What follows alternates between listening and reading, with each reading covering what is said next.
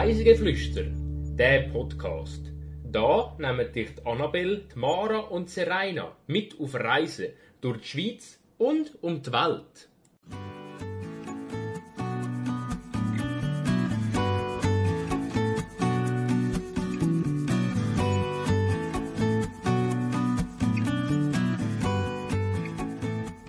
Wir besichtigen historische Gemüse mit viel Geschichte. Diese Woche empführen wir euch auf eine Burg im Kanton Solothurn. Herzlich willkommen zu der 43. Folge vom Podcast Reisegeflüster. Heute reisen wir zusammen in den Kanton Solothurn und zwar mit dem Mara. Hallo Serena. Und diese Folge dreht sich alles ums Thema Burgen und Schlösser. Es wird darum also relativ geschichtslastig. Wie geschichtsinteressiert bist denn du, Mara, eigentlich? Mm, Ich würde sagen, eher überdurchschnittlich geschichtsinteressiert. Also, ich habe das Fach Geschichte in der Schule immer sehr interessant gefunden. Äh, ich bin mal mega, äh, wie soll man dem sagen, fasziniert gsi vom Zweiten Weltkrieg, wo wir da in der Oberstufe angeschaut haben, habe ich mir nachher selber mega viele Bücher dazu gekauft und habe noch mega viel Zusatzmaterial äh, davon mir gesucht und da gelesen, Hörbücher gelesen. Äh, ja, wenn mich ein Thema mal so ein bisschen angefixt hat, dann habe ich mich stundenlang damit beschäftigt.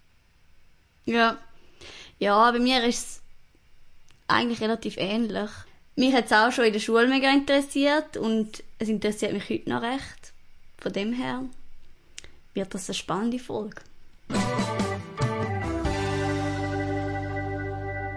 Die Wahrheit oder gelogen? Was ist es jetzt? Dann kommen wir jetzt zum Spiel mit den drei Behauptungen. Das Mal sind zwei wahr und eine ist gelogen. Die erste Behauptung. In meiner Ausbildung zur Fachfrau Information und Dokumentation habe ich sehr viel Geschichte gehabt. Größtenteils sogar doppelt. Das heißt, ich habe in der BMS und in der Berufsschule gleichzeitig Geschichte, also das Fach Geschichte gehabt, in beiden Schulen. Die zweite Behauptung, ich bin schon mal in der grössten Burg der Welt gewesen. Und noch die dritte Behauptung, Burgen haben mich schon immer fasziniert. Die meisten Burgen habe ich auf einer Reise durch Schottland gesehen, nämlich ungefähr zehn innerhalb von zweieinhalb Wochen. Zwei sind wahr, eine ist gelogen. Ich weiss, dass du schon mal in Schottland gsi bist, darum könnte man sagen, das könnte stimmen. Aber es könnte natürlich auch so eine Fehlleitung sein und du könntest mich da ein bisschen verwirren. Ähm, ich kann mir gut vorstellen, dass du in der Schule und in der BMS Geschichte hast, weil da ja eigentlich Trend voneinander ist. Also du könntest auch ein anderes, eine andere Lehre gemacht haben und gleichzeitig BMS. Und bei der BMS hat man halt immer so den Grundzug und dass jetzt bei deiner Lehre halt Geschichte auch wichtig ist, durch da hast du halt wie doppelt vielleicht Geschichte gehabt, das könnte ich mir auch vorstellen.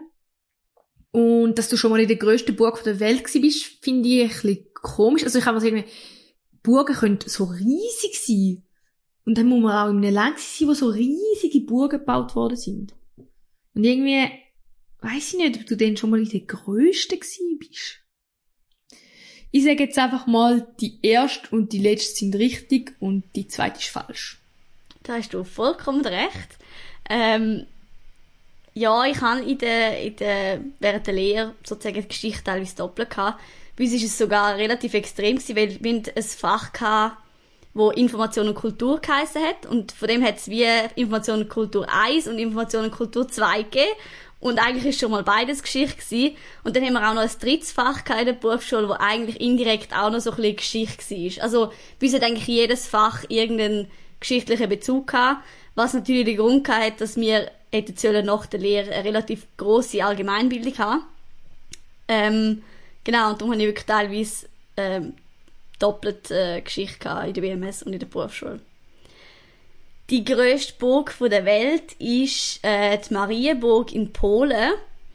Da ist aber, ich habe probiert, das wirklich herauszufinden, weil die Quellen sind teilweise ein bisschen unstimmig.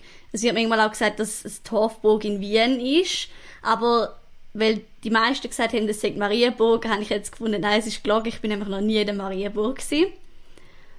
Und die dritte Behauptung mit den zehn Burgen innerhalb von zwei Wochen in Schottland, die ist wahr, ja. Da habe ich mir auch gut können vorstellen. In Schottland gibt es viele Burgen. Genau, ja. Ganz kurz ein paar Fakten. Mindestens 32 Burgen und Schlösser hat es früher auf dem Grund vom heutigen Kanton Solothurn gegeben. Viele davon sind auch heute noch erhalten und können besichtigt werden.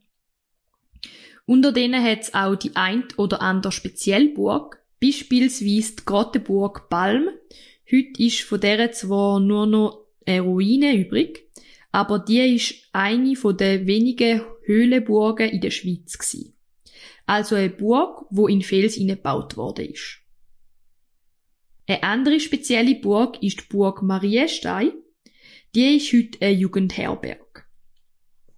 Eine weitere nennenswerte Burg ist die Ruine Frohburg.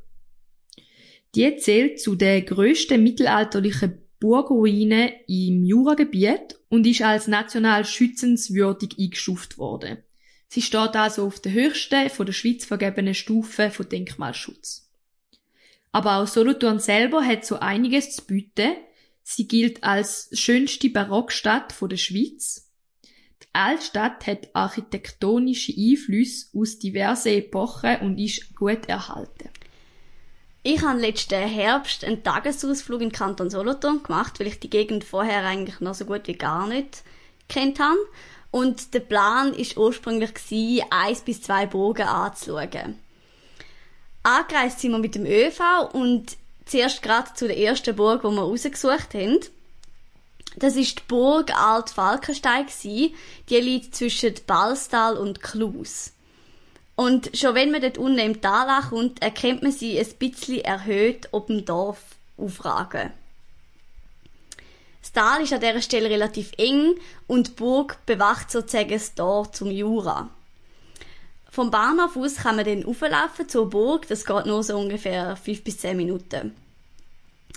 Und ich habe eigentlich im Voraus schon im Internet gelesen, dass man dort ein Museum besichtigen kann aber wo wir dann ähm, da oben angekommen sind, ist es ein komisch gewesen, weil es hat so ein riesiges Holz da und das ist zu gewesen. Und wir haben eigentlich schon gedacht, ähm, wir haben keine, also es ist irgendwie zu oder es ist gar kein Museum da.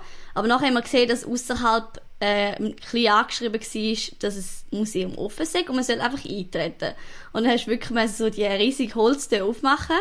Und dann sind wir sozusagen im Vorhof von der Burg gestanden.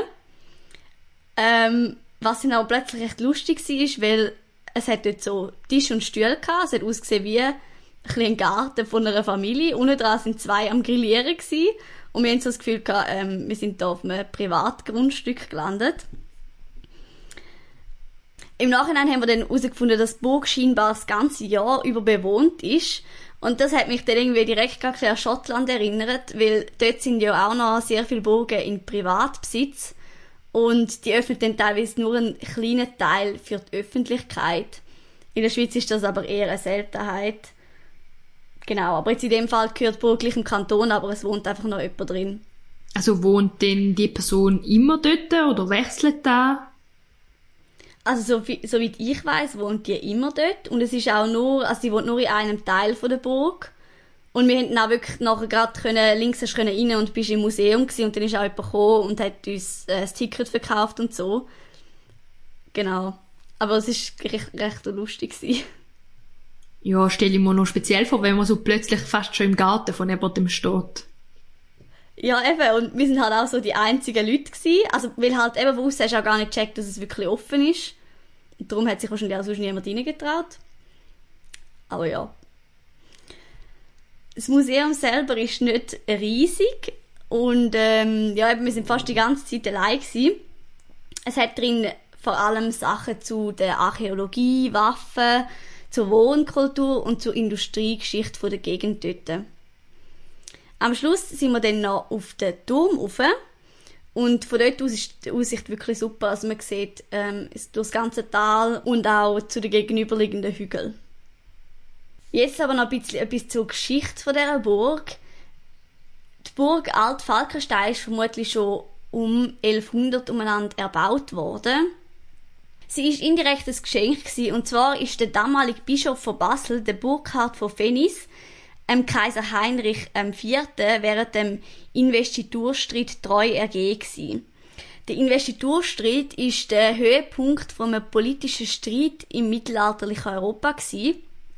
Und zwar eine zwischen der geistlichen und der weltlichen Mächte. Das heißt zwischen der geistlichen und zum Beispiel Kaiser, König und so weiter.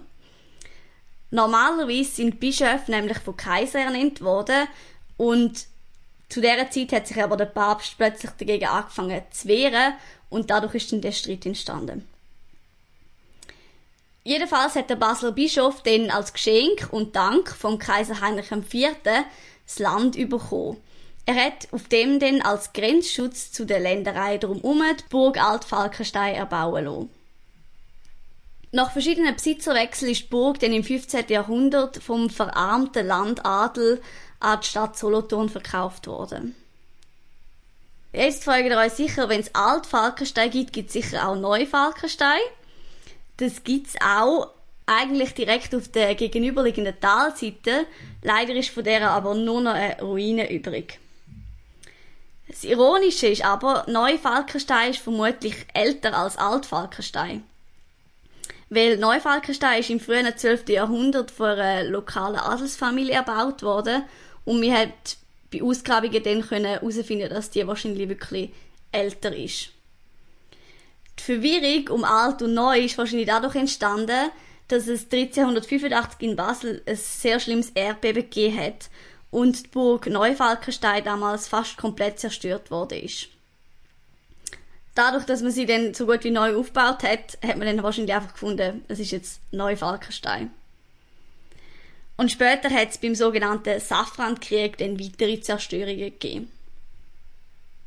Was ist beim Safrankrieg passiert? Bei dem Krieg ist es so gewesen, dass ein anderer Basler Bischof, nicht der, den ich vorher genannt habe, sondern der Johann von Vienne, wenn man es so ausspricht, ich hoffe, das ist richtig, der hat die Hilfe vom Hinmann von Bechburg in Anspruch genommen und ist dann aber nie dafür entschädigt worden.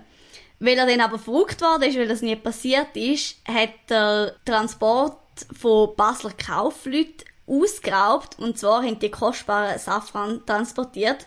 Das heißt, er hat den Safran erbütet und dadurch ist dann ein richtiger Krieg entstanden, wo mehrere Schützen dann ähm, mit eingebunden worden sind. Ich selber bin nicht auf Neufalkenstein gsi, aber der 15 Meter hohe Turm von der Burg ist recht gut erhalten und es hat auch eine Aussichtsplattform da oben. Also es wird sich definitiv lohnen, zum auch noch dort hergehen, wie man schon in der Gegend ist. Was auch noch eine schöne Idee ist, wenn man mal im ländlichen Solothurn ist, ist der Naturpark Tal. In dem kann man diverse Wanderungen machen, go biken und so weiter. Also es ist eigentlich wirklich wie sozusagen ein Nationalpark, ein kleiner. Natürlich kann man auch nach Solothurn selber reisen. Wir haben uns dann entschieden, nachdem wir bei der Burg sind, dass wir nicht noch eine andere anschauen, weil es leider schon ein bisschen Sport war. Aber wir haben uns dafür entschieden, nach Solothurn zu fahren, weil ich vorher noch nie in dieser Stadt war. Weil wir aber nur relativ kurz dort sind, würde ich jetzt auch nicht zu viel zu dieser Stadt erzählen, weil die hat definitiv mal eine eigene Folge verdient. Aber so viel muss man sagen, ähm, die Stadt hat mich wirklich beeindruckt. Sie hat eine wunderschöne Altstadt und vor allem die Mischung von der Architekturstil macht es mega spannend. Teilweise gerade am Wasser hat man schon sogar fast so ein, ein mediterranes oder italienisches Flair, wenn man dort ist. Tönt schön. Ich bin selber auch noch nie in Solothurn gewesen, aber muss ich in dem Fall mal vorbeigehen. Ja, es ist wirklich so ein bisschen, ich weiß nicht, ich habe jetzt noch nie so eine Stadt gesehen in, in der Schweiz, wo so ein südliches Flair hat, außer vielleicht im Tessin. Aber jetzt so im Norden findest du das eigentlich normalerweise nicht. Das ist definitiv mal ein Besuch wert, ja. Jetzt noch ganz einen kleinen Keimtipp. Mein Keimtipp für diese Folge ist, dass man auch kleine Burgen in der Schweiz besuchen Die Burg Alt Falkenstein hat mir wieder mal gezeigt, dass man nicht nur die grossen, bekannten Burgen in der Schweiz besuchen sondern eben auch die kleineren. Auf die Playlist füge ich äh, heute das Lied Rise von der Band Restless ähm, hinzu. Die ist aus Solothurn und noch relativ klein und unbekannt, aber sie machen wirklich gute Musik. Darum kann ich nur empfehlen, dort mal reinzulassen. Wir freuen uns übrigens auch sehr, wenn ihr uns auf den Plattformen, wo ihr uns hört, ein Feedback gebt. Auf Apple Podcasts könnt ihr zum Beispiel Sterne vergeben oder auch einen Kommentar schreiben. Ähm, ja, wenn ihr das würdet machen, würde uns das sehr freuen. Und damit wäre ich eigentlich schon am Ende von dieser. Wir hoffen, ihr reist auch nächstes Mal wieder mit uns mit und flüchtet ein bisschen aus dem Alltag. Bis dann wünschen wir euch noch einen schönen Tag. Tschüss zusammen. Ciao!